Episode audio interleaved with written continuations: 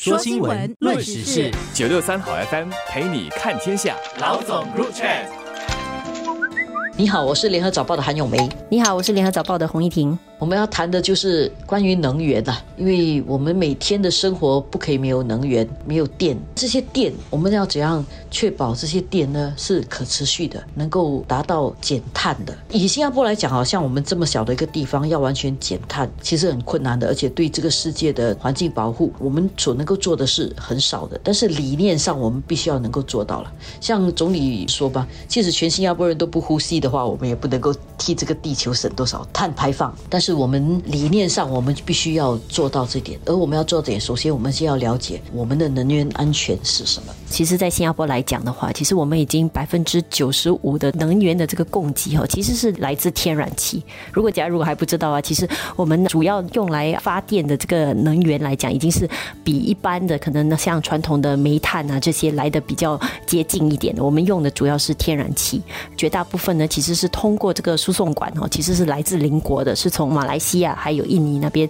输送过来，这几年来，其实我们也开始就是进口液化天然气。所以所谓的液化天然气，它就是把那个天然气先把它呃液化了以后，然后是通过船的方式这样运送，所以是从一些比较远的地方来的。我们有探讨的一些来源地哈，其实就包括像卡塔尔啊、澳洲啊这些地方，就是它是通过一些船的方式把这些液化天然气送过来。这几年下下来，其实这个需求占的供应。本身就越来越多了。这一年多来，这个俄乌战争的这个战况啊，就导致说，其实欧洲国家本来从俄罗斯那边通过输送管的方式进口很多的这些天然气的需求啊，他们也减少了，然后转而去进口那些液化天然气，所以也导致这个液化天然气的这个呃需求这一年多来也有增加。所以新加坡这方面也当然需要做好我们的这个应对了。就既然我们也在呃使用这个液化天然气，所以也是为什么我们就这几年来我们也在建设。这个第二座的液化天然气来增加这一方面的这个储存量，这一点呢，其实跟我们的水啊、水源的故事是接近的。本来呢是可以从马来西亚跟印尼进口这个天然气，但是这个方法当然应该是相对是比较便宜的、比较直接的。但是为了确保我们的能源安全，我们要确保不会中断，所以最好是我们在自己这个地方也能够储存一定的天然气，而且来源能够更多样化。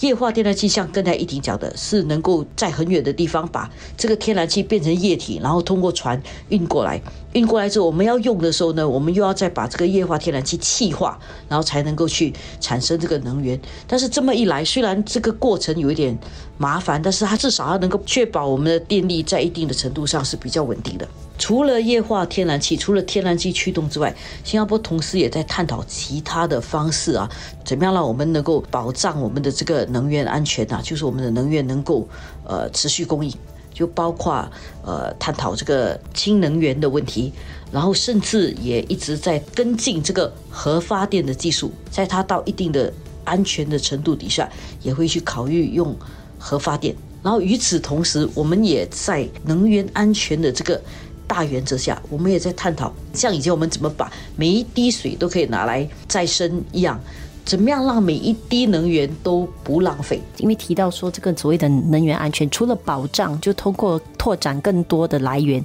呃，来保障我们的能源供应。另一个方面也是，我们也要确保我们下来就是可能我们采用的能源能够对环境越来越好了，就是越来越环保。可能就是要通通过一些更洁净的能源来呃应付我们的能源需求。所以其实呃接下来的话呢，其实新加坡也要开始呢，就是向越南那边进口，就是低。碳的电力，这个是之前我们其实已经有宣布，跟柬埔寨还有印尼方面呢，已经有做相应的类似项目。这一次呢，是跟越南这次合作呢，其实就是预计呢，这些低碳的电力呢，能够占我国电工的约百分之三十左右。而当中呢，所谓的低碳电力是什么呢？就是包括了太阳能、风能还有水力。很多人说，新加坡热带国家啦，大概全世界最热的的一些国家之一就是新加坡。以为我们就有很多太阳能，确实是太阳照照我们照得很厉害，但是我们的土地不够大，所以我们要收集太阳能其实是少的。然后我们的海岸线不够长，所以要收集风能啊跟水利等等，其实也是比较少的。但是东南亚其他国家有这样的一种条件。他们可以生产一些比较低碳的电力，我们就要从那边进口来的话，可以帮助我们减少我们的那个碳排放。刚才一听说的，我们的目标啊，其实是二零三五年哦，进口四千兆瓦的低碳电力。现在新加坡呃已经有跟印尼和跟这个柬埔寨的两个合约，可以大概供应三千兆瓦的低碳电力。所以如果加上这个越南的一点二兆瓦的低碳电力的话，那我们二零二三年的目标大概就可以可以实现了吧？大概就可以很快的达到我们要的那个目标。我们的能源。有非常多种不同的来源，然后这些新的来源呢，都相对来讲是比较环保的，比较能够减排的。这对我们是作为这个世界的一个公民啊，没有去加剧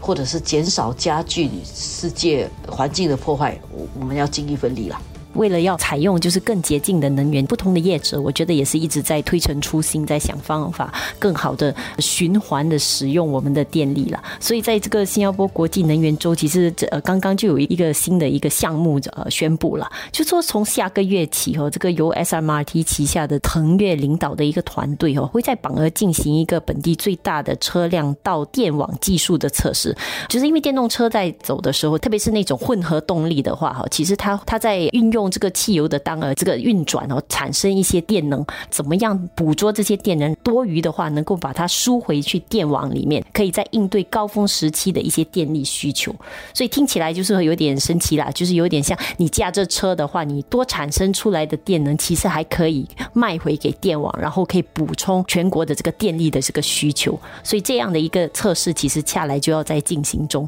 它的概念有点类似，好像你的住的主屋楼上啊，其实有太阳能板的话，有些。之后，太阳能如果能够储存比较多，然后有额外的电力的话，它这个电力呢就可以卖回给电网，这个是同样的一个道理啦。所以我举个例子啊，假设说电动的车又可以储存电，可以输回给电网的车，就是你如果车电力不够的时候，你去充电，充电完了你去驾了一天的车，可能那个车自己也产生了一些电力。如果说那电的那个用法是相当节能的话，那你也产生一些电力。然后在高峰的时候，因为下来可能会根据那个峰值来定那个电价嘛。假设说你在高峰的时候，你刚好哇，全部人都要开冷气，什么时候你的车其实没有用到。那你其实可能可以把你车里面的一个电力卖回去那个电网。我在想象，如果说我们的能源呢，就是有点像 ERP 这样收费啊，你在高峰的时候你也用多能源，但是你恰恰你是那个高峰时候你有多余的能源的时候，你可以卖回给电网，你就可以第一不浪费那个能源，第二你可以让那个高峰能源的需求下降，因为它的供应增加了嘛，那个高峰能源的压力就会比较小，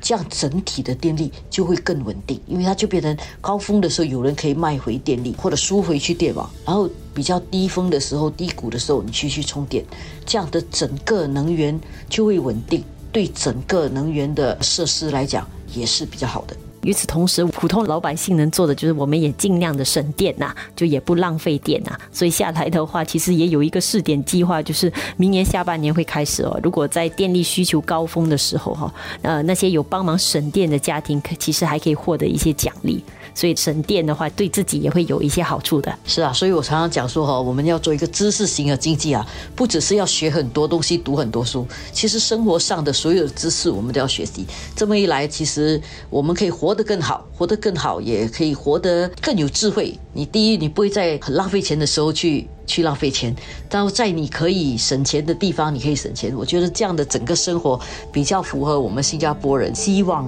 能够达到的这个智慧城市目标。